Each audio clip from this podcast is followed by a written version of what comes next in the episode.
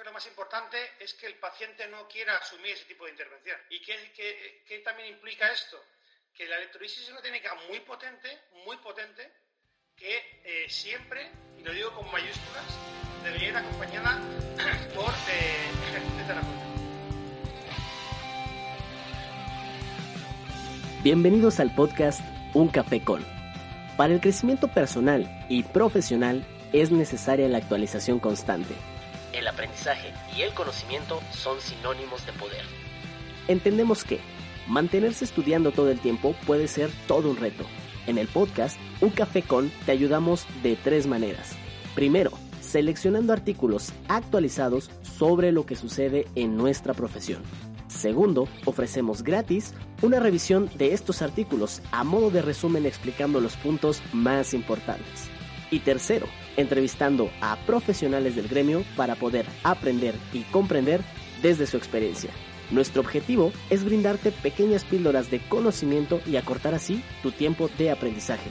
Soy César Espinosa, el fisio, fisioterapeuta y emprendedor. Te acompañaré durante todo el camino para así poder compartir y crecer todos juntos. No te hago esperar más. Comenzamos.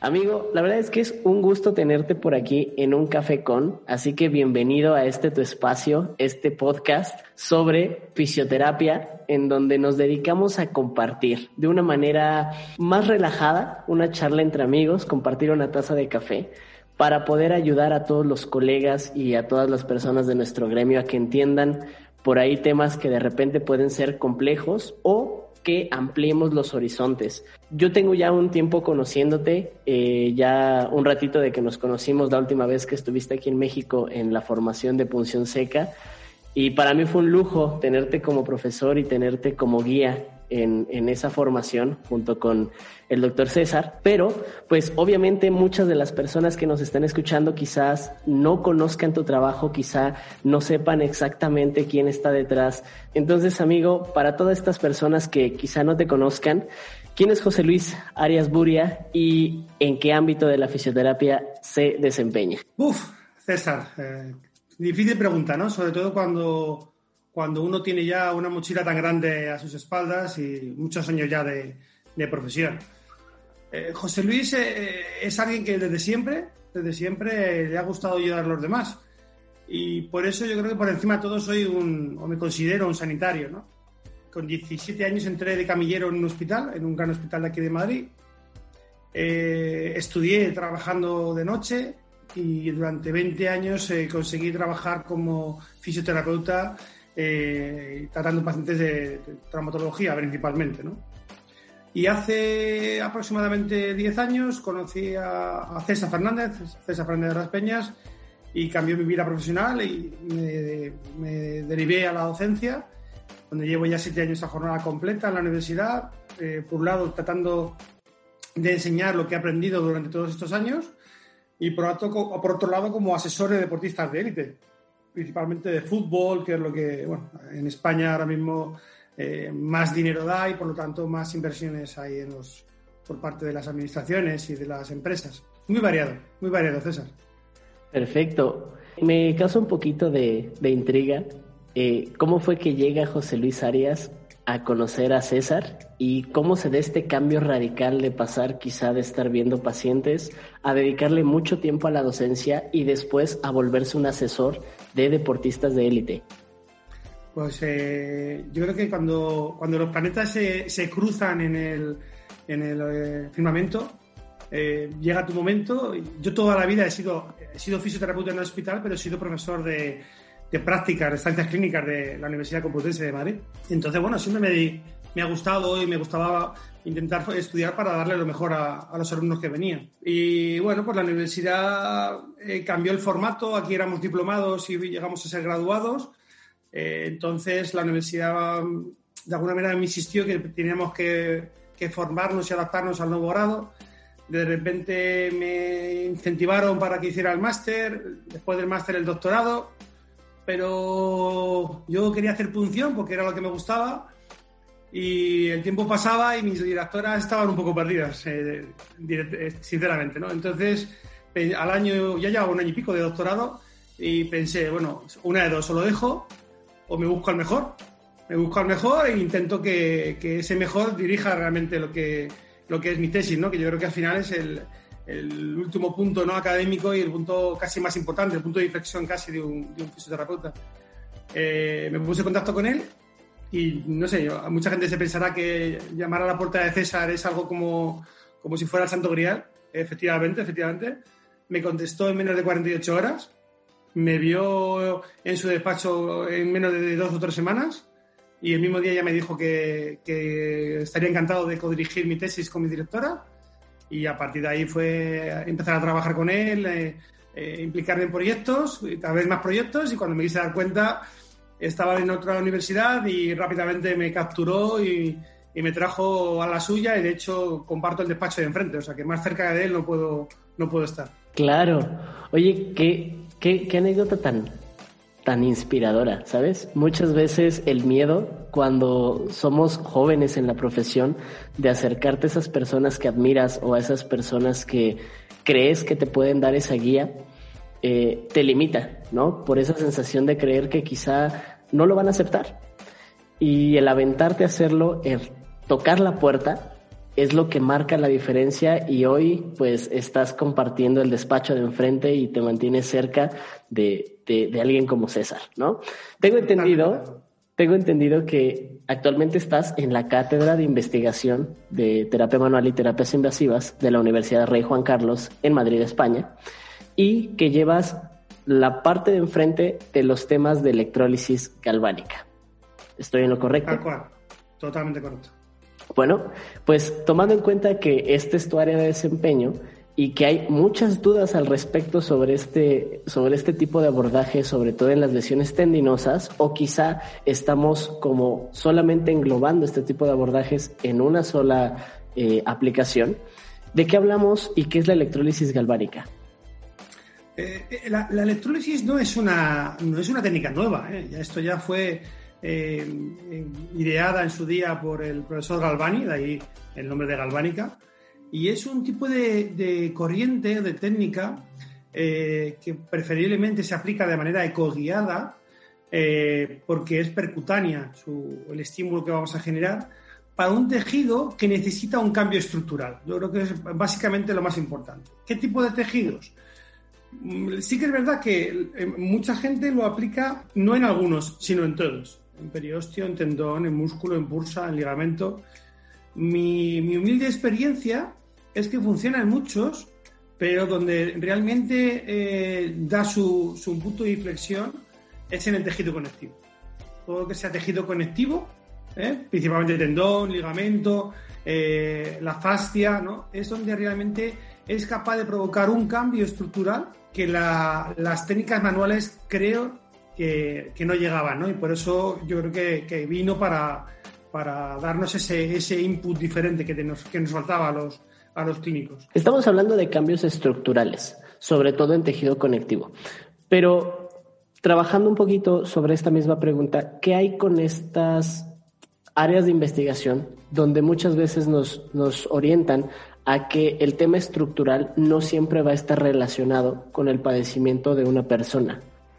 Totalmente de acuerdo. No hay una, una relación directa entre el daño tisular y el estadio clínico que se encuentra el paciente. Es decir, hay pacientes que yo, yo creo que clínicamente un buen ejemplo sería la lumbalgia, ¿no? Donde hay muchos pacientes donde una vez al mes tienen un cuadro agudo de lumbalgia, les hacen pruebas de imagen y no encuentran absolutamente nada y gente que observamos discopatías, nódulo de Snow, muchos cambios estructurales a nivel de la columna lumbosacra y en cambio tienen una calidad de vida relativamente alta, Porque tienen una buena capacidad de adaptación del tejido, yo creo. Bueno, la electrolisis provoca eh, muchos efectos. Eh, he nombrado el que creo que es más, eh, importante, por eso no pensemos que la electrolisis la inventó ningún fisioterapeuta. El profesor Fernández, Sánchez Ibáñez lo que hizo fue observar cómo aplicaban la electrolisis a nivel estético para provocar cambios estructurales del tejido conectivo y a partir de ahí lo adaptó a la fisioterapia. Entonces, eh, parte del efecto que provoca la corriente galvánica, ya demostrado científicamente, es la analgesia. Entonces, yo creo que es un, un punto importante para nosotros porque, eh, corrígeme si me equivoco César, el 99,9% de los pacientes que tenemos acuden a nuestras consultas única y exclusivamente porque les duele. A ellos les da igual el nombre y apellidos, la etiqueta que le pongamos. Yo lo que les importa es que, por desgracia o por suerte, ellos tienen un dolor que les provoca un cambio en la calidad de vida, un cambio en su, en su día a día y que les repercute en no poder ir a trabajar, en no poder eh, realizar sus actividades de hobby, en no poder hacer lo que a ellos les recrean o les ayuda a tener una calidad de vida mucho mejor. Entonces, dentro de esos efectos, el dolor, ¿vale? El control de dolor por, por, por la, el famoso gate control, por el famoso eh, input aferente de las vías nerviosas, es un efecto que provoca la electrolisis. Ok, entonces no necesariamente estamos hablando que cuando hacemos referencia al uso de la electrólisis para el tratamiento en fisioterapia, solamente el objetivo puede ser el cambio estructural, sino que también es una herramienta potencial para el control de síntomas que nos puede permitir a posteriori hacer muchas otras cosas con el paciente, ¿no? Probablemente hasta el refuerzo positivo de que disminuye el dolor y le permite quizá hacer ejercicio o quizá intervenir con alguna técnica manual que sea menos molesta Sí, sí lo estoy entendiendo bien. perfectamente. Perfectamente. Mira, hay, muchos. Eh, yo creo que podemos dividir, eh, por lo menos en mi práctica clínica, entre deportistas y no deportistas, ¿no? Como decía un profesor mío, entre deportistas y seguidores de deportistas. Entonces, en esos eh, seguidores generalmente no tienen tanto cambios estructurales. Ellos tienen más dolor. Y eso no quiere decir que la electrolisis no sea efectiva. Lo que vamos a hacer es disminuir la carga eléctrica porque no les hace falta provocar tanto cambio estructural. Lo que les hace falta es ese input aferente que provoca sobre las eh, fibras nociceptivas del tejido. Claro.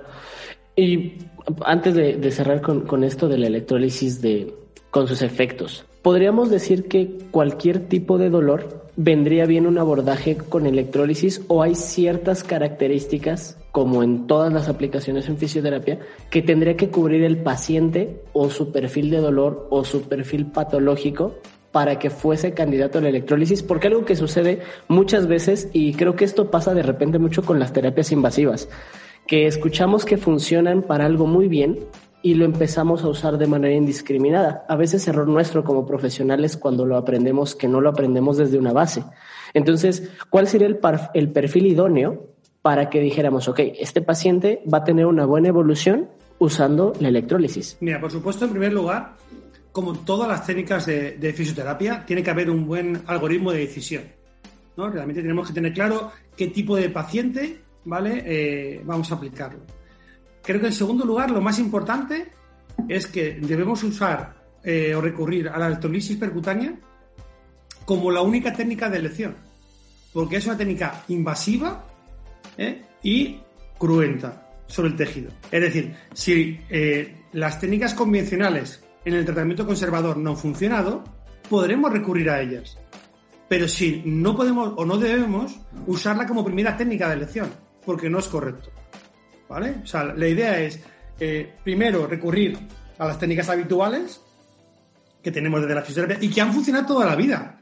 ¿Eh? No olvidemos que la gente se recuperaba, ¿eh? O sea que no, no es que antes de había, igual que pre-COVID y post-COVID, hay un tiempo pre-electrolisis en los cuales los pacientes no se recuperaban y ahora de repente todos se recuperan. No es cierto y no a todo el mundo le va bien la electrolisis, ¿eh? O sea, no es una técnica, y yo me, yo me dedico a esto, ¿eh? Ojo, que no estoy tirando piedras sobre mi propio tejado, pero es una técnica que cuando no funciona el tratamiento convencional es lo único que hay, ¿vale? Es... Eh, tú tienes una pequeña eh, herida en la pared de tu casa y le puedes echar un poquito de agua plus. Pero si tienes totalmente la pared eh, con humedades, eh, con algún agujero y demás, hay que tirar el tabique y volver a levantarlo. Y eso es lo que provoca la electrolisis. Por eso siempre hay que recurrir de menos a más. Técnicas menos invasivas, tratamiento más conservador, a técnicas más invasivas, ya en una fase final cuando ese tratamiento conservador no ha funcionado. Ok, ¿y puede existir alguna exclusión donde digamos, ok, yo sé que este tipo de tratamientos no son mi primer recurso, pero en este caso lo voy a utilizar como primer recurso? Eh, en mi caso eso pasa ¿Por qué? Porque generalmente yo trabajo en la universidad. La, consulta está en la universidad. Entonces, gran parte de los pacientes que acuden a consulta vienen derivados por otros compañeros que ya han hecho ese diagnóstico, que ya han eh, probado las técnicas convencionales y no han tenido buenos resultados, con lo cual me han hecho todo el trabajo sucio, con perdón de, lo que, de la expresión, ¿no?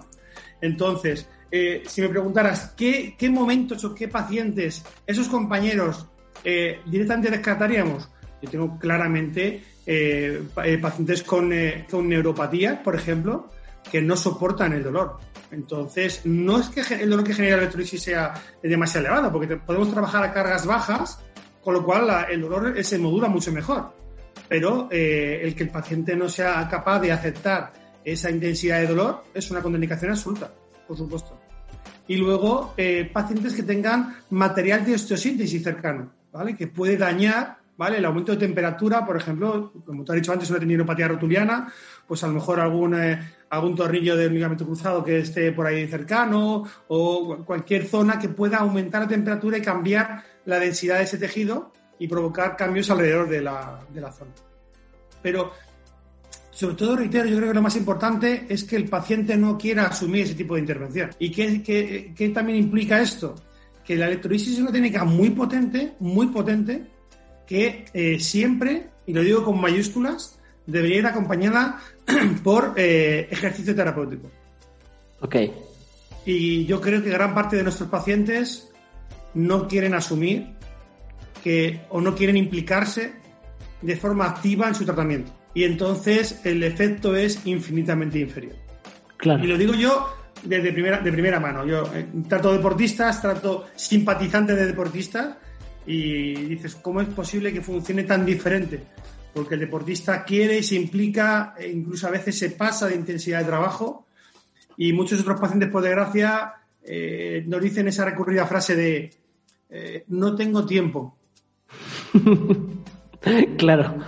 Estar lesionado, tienes que buscar tiempo. Sí, claro. Ver, habrá que ver menos Netflix, habrá que buscar eh, tiempo entre trabajo y trabajo, descansar en el transporte, en donde sea, pero algo hay que hacer porque si no el tejido no se va a recuperar igual. ¿no? Esa, esa, también mítica frase que nos dicen muchos de nuestros pacientes de me quiero recuperar igual que Messi o que Cristiano Ronaldo, ¿no? Es que ellos solo se dedican a eso y cuando tienen una lesión se dedican exclusivamente a esos 24 horas. Tiempo de descanso nocturno, alimentación, eh, el, eh, la rehabilitación mañana, tarde y noche, eh, muchos trabajos solamente para esa zona. Por lo cual, si te quieres recuperar igual que ellos, hazlo igual que ellos. Sí, claro. No, no quieras, que, no quieras que en una única sesión el efecto dure toda una semana. Sí, claro, en efecto. Dicen que cuando no sacas tiempo para hacer prevención o para hacer este tipo de recomendaciones que hacemos a pacientes o personas que buscamos que mejoren su salud, tendrán que sacar tiempo en algún momento para atenderse los daños a la salud por no haber hecho nada antes, ¿no? O inclusive que buscan una atención de esta calidad eh, Messi, Ronaldo o un resultado de esa calidad, pero no están dispuestos a hacer lo que ellos hacen para conseguir el resultado. Y como profesionales es lo mismo, ¿no? Queremos ser un profesional de un alto grado y no estamos listos eh, para hacer las cosas que implican ser un profesional de alto grado. Es como un compromiso de ambos lados de estar dispuesto a hacer las cosas.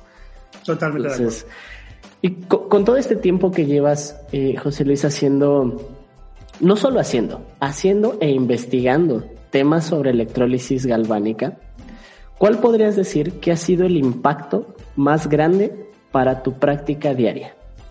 Oh, total, total. O sea, eh, a, a, nivel eh, eh, docente, posiblemente el 50% de la formación que imparto de posgrado es electrolisis percutánea en diferentes másters, expertos aquí a lo largo de España.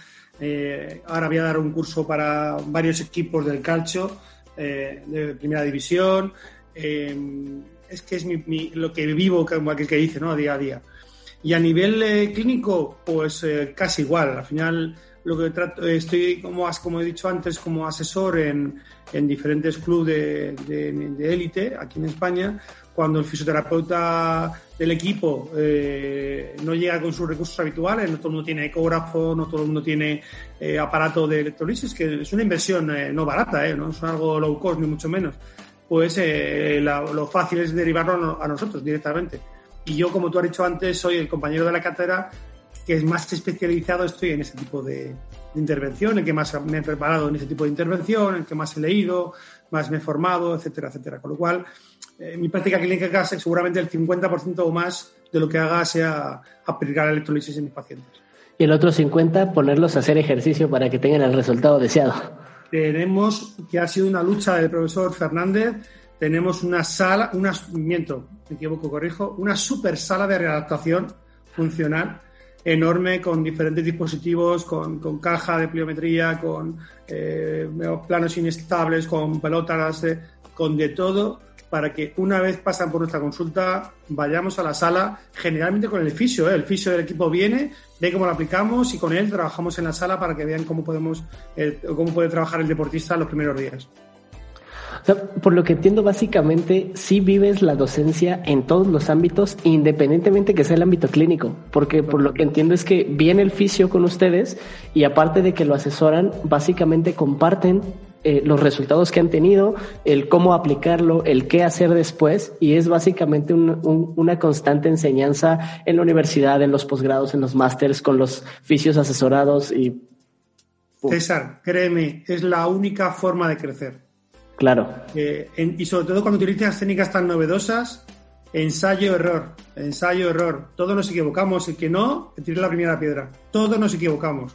Pero nosotros tenemos eh, lo bonito, ¿no? De que trabajo, nos gusta trabajar con, eh, con todo el equipo multidisciplinar. Y viene el redactador, y viene el médico, y nos comunicamos vía WhatsApp con ellos, con lo cual nos eh, dicen los resultados, si va mejor, si va peor. Entonces cambiamos la dosificación, cambiamos la carga, eh, cambiamos la técnica, ojo, eh, que no siempre hacemos electrolisis a los deportistas. Eh, electropunción, neuroestimulación, neuromodulación. Entonces, si vemos que eso no mejora, cambiamos rápidamente porque tenemos una comunicación directa. O sea, no esperamos a una semana o dos a que nos comunique el deportista cómo está no, no, el mismo día nos dice por la tarde el, médico cómo está, o el día siguiente le preguntamos por WhatsApp o por vía lo que sea, sin ningún problema y con una rapidez inmediata. Y eso hace que, que, crezcamos mucho más rápido y que sea mucho más fácil enriquecer nuestro, nuestro conocimiento. Esto fue Un Café Con. Espero que hayas disfrutado de este episodio y sobre todo que te lleves información de valor y aplicable al día a día con tus pacientes para mejorar tus resultados. No olvides seguirnos en nuestras redes sociales. En Instagram nos encuentras como arroba uncafecon.oficial y en YouTube como uncafecon. Recuerda que estaremos compartiendo contenido de valor complementario a lo revisado en cada episodio. Si quieres obtener el material de donde salió este episodio, no dudes en escribirnos para que nosotros te lo hagamos llegar. También recuerda que estaremos esperando tus peticiones de revisión de temas para tomarlas en cuenta en los siguientes capítulos. Te veo en el siguiente episodio. No olvides tu taza de café para que sigamos compartiendo y creciendo de una manera relajada y todos juntos. Un fuerte abrazo de su amigo El Fisio.